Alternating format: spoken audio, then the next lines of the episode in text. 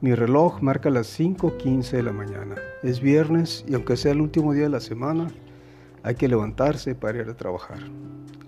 En lo que me baño y me pongo mi ropa, se hacen casi las 6 y recuerdo que todavía tengo que ir a cargar gasolina, regresar a desayunar y entonces sí, poder irme a la oficina a trabajar. ¿Ocupas algo? Le pregunto a mi esposa. Ella titubea y me desespero, pues la paciencia no es una de mis grandes virtudes. Digo, dime que se me hace tarde. Nada, nada, no se me ofrece nada, me contesta en tono enfado. Caray, ya empezamos mal el día. Bueno, voy hago lo que tengo que hacer. Estoy de regreso y no hay señales en la cocina de mi desayuno. No hace falta preguntar. Ella está molesta. Pues yo también. Ella solo preparó una taza de café y se fue a sentar solita en la sala.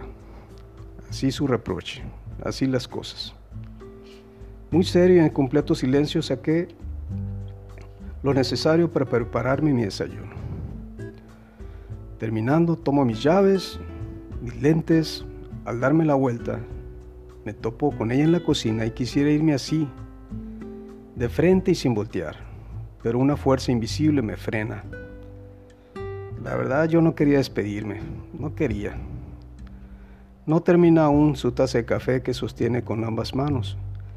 Le cae el último sorbo y con mucha ternura me extiende esa ofrenda como se ofrece la pipa de la paz. Le acepto el buen gesto, ¿por qué no?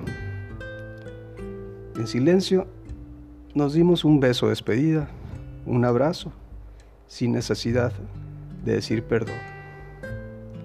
Las cosas en la vida no siempre son cuestión de inteligencia ni de falso honor.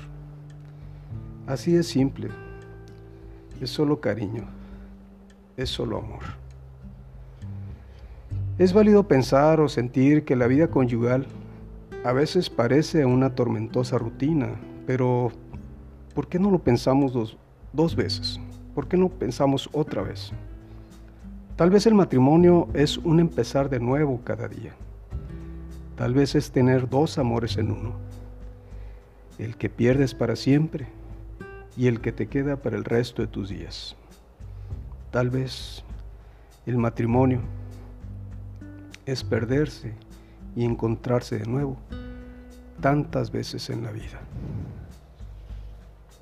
Amigos, el matrimonio sigue siendo algo válido, algo hermoso.